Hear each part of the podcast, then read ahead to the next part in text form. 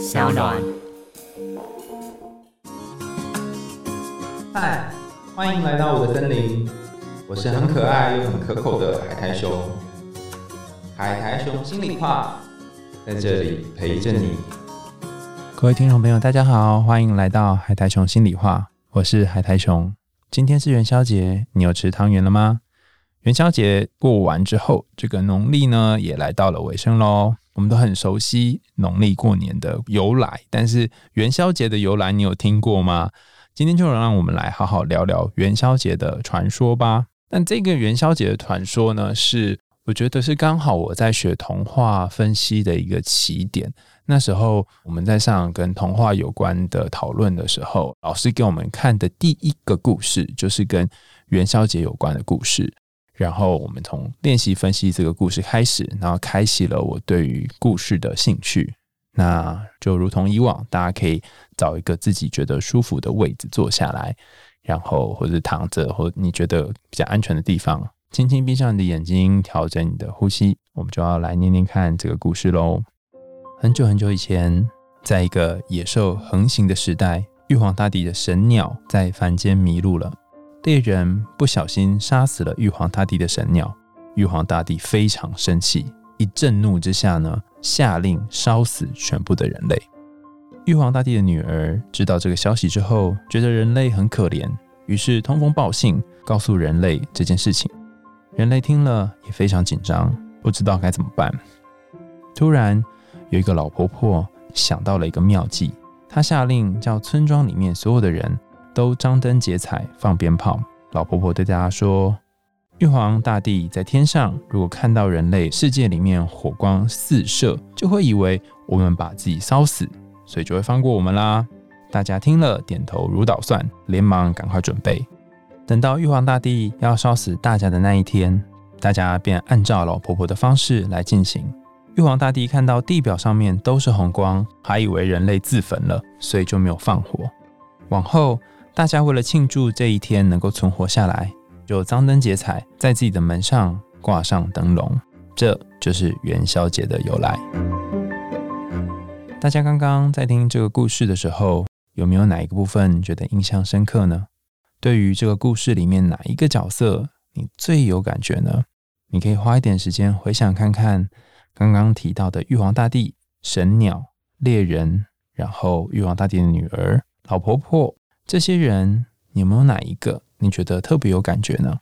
我曾经在许多的演讲或工作坊当中有谈到这个故事，然后让大家进行讨论。那通常我们会讨论这个故事的方法呢，是带大家看一下这整个故事的结构，然后邀请大家针对这些故事里面的角色进行联想。举例来说，这个故事的最开头，可能大家几乎都已经忘了，是一个野兽横行的时代。也就是说，它其实是来自于一个蛮荒的、不是很理性的、充满各种动物的，然后跑来跑去的、四处可能是厮杀或者是抢夺掠夺的这个时代。它并不是一个很开化的、很文明的时代。这个野兽横行的野兽到底代表的是什么呢？它可能是在讲一个很混沌的时期。这个混沌的时期，或许是。呃，那你生命走到某种低潮或者混乱的时候，你心里面有很多的声音，有很多的野兽在打仗的这种感觉。所以，第一个野兽横行，其实象征的是某种混乱。倘若你最近的人生也经历了一些混乱，那么或许你是在这个野兽横行的时代，只是你这个野兽横行，并不是真正的野兽，而是你内心好多好多只小小的野兽。那如果大家对于野兽有兴趣的话，可以去看看我们之前讲的那个美女野兽的这个故事。后来再出现的这个角色呢，叫做玉皇大帝。那在我开始描述玉皇大帝之前呢，如果你可以在心中给玉皇大帝三个形容词，你会怎么形容他呢？你可以先按下暂停键，然后想好形容词，我们再继续往下谈。好了吗？我要讲喽。有人形容玉皇大帝是一个呃非常专横的、跋扈的、不讲理的，甚至是呃没有办法顾及到其他人的需求的。也有人说玉皇大帝是非常疼爱那只神鸟，神就是那个呃天上的那个天神哈，很疼爱神鸟，很关心小动物，很喜欢跟这个神鸟相处的一个神祇。那也有人说，玉皇大帝是很爱他的女儿，甚至是明明知道女儿好像去通风报信，但是却没有对女儿做出什么具体的惩罚的行动。那也有人说，玉皇大帝是不靠脑袋，很情绪化的，甚至做出任何决定之前不会先思考，所以一次就下令要烧死全部的人类。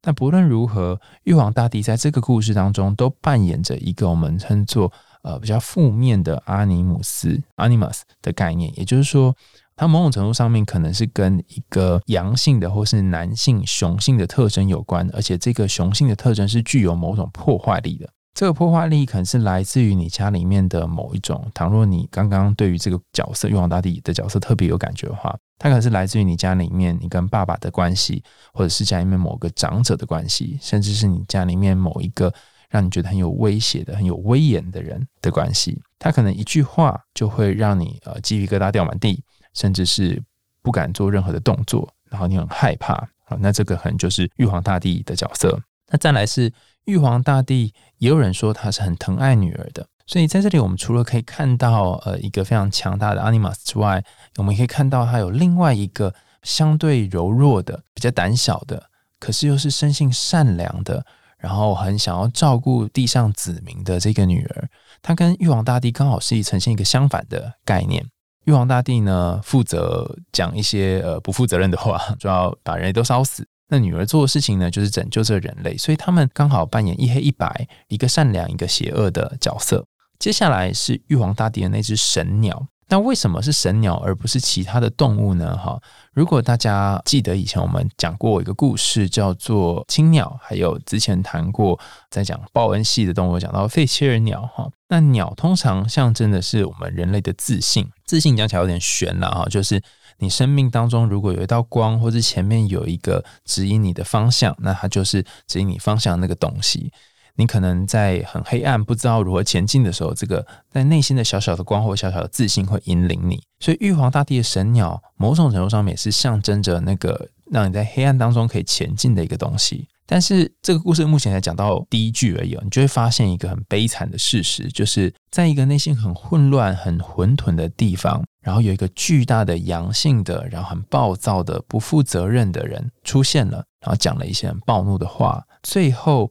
本来心中有一点小小的光亮的这个光亮呢，竟然会被杀死了，然后它也熄灭了，感觉这是一个非常悲剧的开始。那这个悲剧的开始，怎么样再继续拓展这个故事呢？后来出现了不同的角色，哈，其中一个角色呢是老婆婆。老婆婆的角色在做什么呢？她有点像是一个智慧老人的角色，她跟大家说：如果我们张灯结彩放鞭炮。玉皇大帝就会以为我们人类的世界火光四射，然后他们会以为我们把自己烧死，他就会放过我们了。他讲这段话听起来有点没脑袋嘛。但我之前在上工作坊的时候，有一个学员就跟我讲一个很有趣的话，他说会不会有一种可能，就是这个老婆婆也是玉皇大帝假扮的，就是她化身成老婆婆。那为什么呢？因为玉皇大帝他发现自己拉不下面子，又不能真的把人类全部烧死，所以他就化身老婆婆，然后来解救大家。否则，玉皇大帝眼睛是瞎了嘛？他怎么可能会不知道那个放鞭炮跟烧死的差别？所以有一种说法是，老婆婆她是玉皇大帝的分身，就是她分出另外一个角色来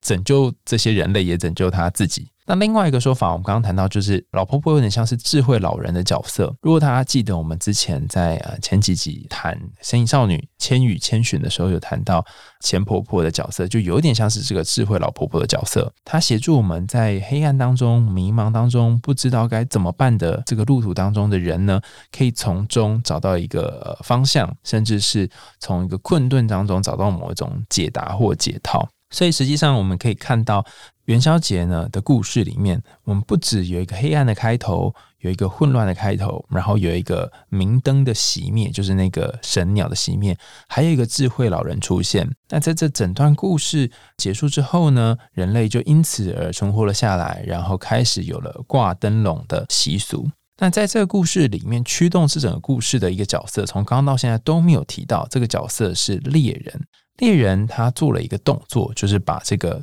神鸟呢给杀死，所以才驱使了这整个故事的前进，让这故事呢可以从一个看起来是鸟呢四处乱飞，然后嗯，就变成了一个悲剧开头，然后大家得要想办法解决这个问题。猎人射杀神鸟这件事情到底隐含着什么呢？大家可以想象一下，倘若神鸟象征的是自信，代表是我们内心当中某种光亮，什么样的时候这个自信或是这个光亮会被阴暗的东西给遮蔽住呢？或是会不小心死亡？或许就是你放任心中很多的混沌或是黑暗笼罩你，让这些混乱的东西把你吞噬掉的时候。甚至是有些时候，就像是呃玉皇大帝很暴力的把大家都烧死一样，你可能有一个很愤怒的，或者是很负面的很多暴力行为的自己呢涌现出来，可能是破坏一些东西，可能是骂一些人或抱怨一些事情。然后你知道你在做这些事情的过程当中，你内心当中一点一些些小小那种良善的火苗，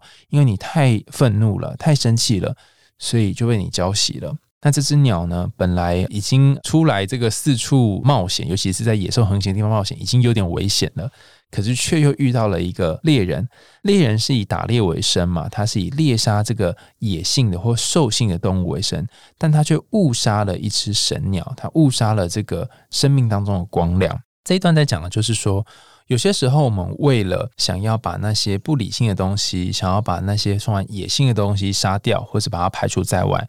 我们会不小心连带的也杀掉了那个对我们来讲也很重要的灵性或是自信的其中的一块。比方说，你为了跟某个人相处，在他面前展现出最好的你自己，你把一些黑暗的自己藏起来，你把一些自己的情绪藏起来，藏到后来你都忘记自己的样子了，藏到后来你都忘记自己的情绪是什么样了。你可能会变成一个很像是机器人或木头人的样子，然后你甚至不确定往后。你要在跟他没有相处的时候，你自己一个人要怎么用不一样的样子来过活？就像我们前面谈到《鬼灭之刃》有那个面具的个概念是一样，你戴着某一种面具，这个面具可能让你没有办法用你想要的方式生活，你得要顺着这个人方式而生活。也就是说，你心中那个像是神鸟一样的灯呢，突然熄灭了，然后你得要用对方的方式来过接下来的日子。所以，如果你不小心让玉皇大帝杀掉了你心中的神鸟，或是让猎人杀掉你心中的神鸟，让一个呃比较愤怒的阳性的东西，然后让你心中的那个小小的灯因此而熄灭了的话，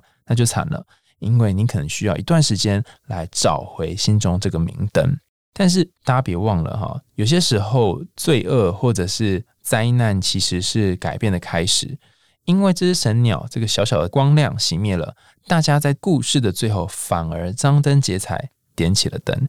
也就是说，虽然灯会灭，但是灯也可以重新再点亮。当你愿意做一些事情，灯其实可以是在点亮。那要做什么事呢？老婆婆的话就提供了一个很不错的开端。她说：“玉皇大帝在天上看到人类的世界火光四射，也就是说。”当一个东西暗的时候，你可能得要把这世界里面的另外一个东西给点亮。当你不小心的把自己某一个部分给藏起来的时候，或许你可以把自己其他的部分亮起来。举例来说，有些人在工作上面觉得自己好像没有办法再往前做点什么；有些人在读书的时候遇到一些瓶颈；有些人甚至在做工作或是读书的时候，觉得好像自己的情绪不断的被激发出来。那该怎么办呢？有些时候，其实你就转换一个跑道，甚至你转换一个方向，你去运动，或者是做其他的事情，譬如说发展别的嗜好，画画，或者是唱歌等等，做一些其他的事情，把其他部分给点亮。那看起来你好像在逃避你原本应该做的事，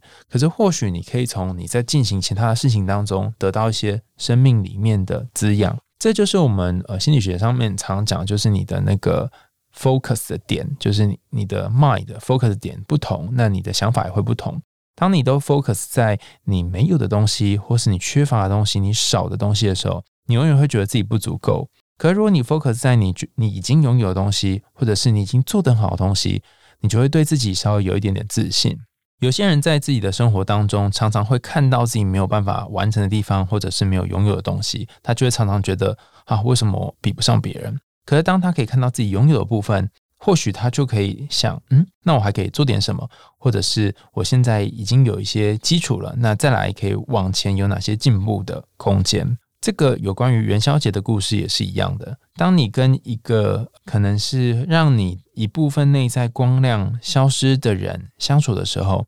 你常常会觉得好像有一点委屈，没有办法做自己。那你有没有可能在离开他的时候，或是不在他身边的时候，点亮自己生命当中的别的部分？当你跟一个人相处，而这一个人他是会让你常常觉得很害怕，就像玉皇大帝一样，会讲一些话，让你觉得很愤怒、很委屈或很担忧、很想躲起来的时候，你有没有可能去邀请心中某一个像是老太太一样的角色，一个智慧老太太的角色，提供一些计谋，或者是允许自己在其他的地方大放异彩？倘若你没有办法在他面前做你真实的自己。或许在其他的地方，你可以先暂时把你真实的面展现出来，然后慢慢慢慢的，或许你就可以跟那个内心当中恐惧权威的那个自己和解。今天讲的这个元宵节的故事呢，只是其中一个元宵节的由来哈。那当我在准备这个故事的时候，我看到那个爱智者书窝的中影心理师呢，他谈到一个故事，叫做灯猴的故事。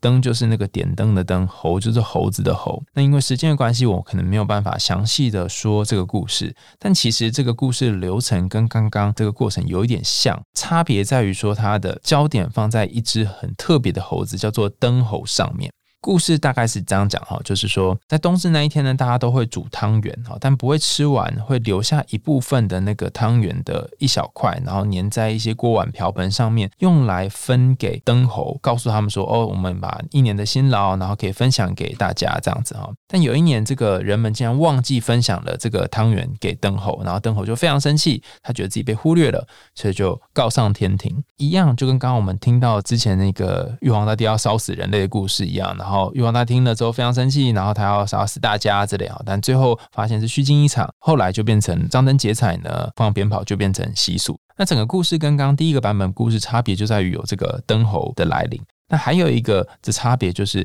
在这个灯猴的故事当中呢，它采用的方式不是用放火，而是用洪水把大家给淹没。那这个故事里面有两个隐喻跟刚刚不太一样哈。第一个隐喻是有关于洪水的部分。洪水讲的是什么呢？他谈的可能是一种潜意识的象征。我不确定是不是有些人有这种经验哈。当你可能情绪到一种极端的时候，或者是生命走到某个历程的时候，你会觉得好像自己被某个东西给拉走，甚至已经深入到某个地方，无法再被救回来。这个位置就是那个卡在某一个位置的这种感觉，你很讨厌这种状况，然后你很不喜欢自己在这个被淹没这个情形里面。但有些时候就会这样，但甚至有些时候你会觉得自己很像行尸走肉，不知道自己在做些什么，然后理性好像全部荡然无存哈。那这个时候我们就会说你是被淹没了，玉皇大帝派下这个大水把你给淹没了。那什么时候你才可以再浮出水面呢？可能是有些事情发生，或当你重新找回自己的理性，找回自己的自我的时候，你才有办法从这个潜意识被淹没这个大海当中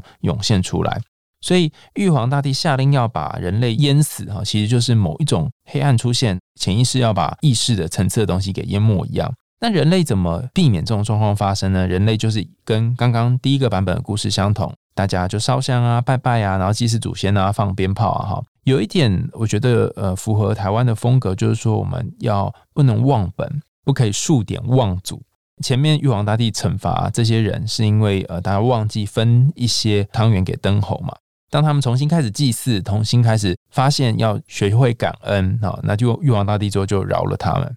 我觉得，如果你目前身处在某种逆境当中，除了刚刚讲的几个方法之外，还有一种做法是，你有没有可能可以开始稍微练习一下，感谢你身边的一些人、一些事，就算是一些很小很小的事情也好。比方说，我今天就非常感谢 Seven 的店员，就是他帮我微波了一个面包，让我在寒冷的冬天好机会可以吃到一个热腾腾的面包。我也很感谢今天帮我一起录音的同事，因为有他，所以我可以在时间内把这录音可以录好。所以好多的时候，你的各种日常是有很多人成就起来的，只是你没有想，就觉得嗯好像就这样。当我们知道这些身边的人为我们做这些事之后，你就可以可以先用小小的感恩感谢他们。那当你愿意感恩，你的那个被淹没的自信呢，就会开始一点一点一点的又恢复，又开始被点亮起来。另外一个我要最后谈的这个象征呢，叫做灯猴的这个象征。中影心理师在他呃脸书上面的分享，我非常推荐这个心理师哈，叫做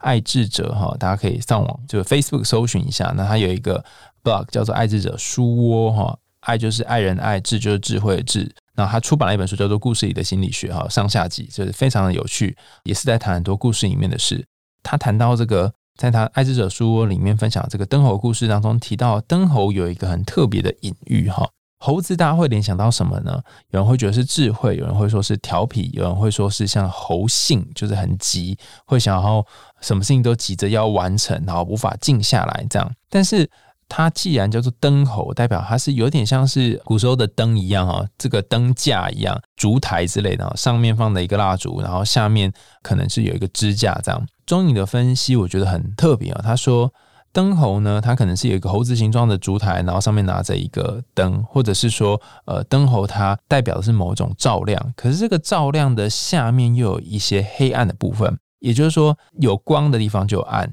然后有被点亮的地方就没有被照到的地方。所以表面上讲的是灯猴，但实际上讲的是黑暗。那当这个灯猴它没有被人类看见，没有被人类觉得要感谢的时候。它就会把那个黑暗的部分、破坏的部分，甚至告状的部分展现出来。那应用到我们的日常生活是什么呢？你可以想一想，刚刚我们前面谈到很多，不论是你戴上的面具，你抗拒的自己，你不想要成为的那个部分，你个性里面让你很讨厌的那一块黑暗的、负面的自己，他有没有在有些时候也帮了你的忙呢？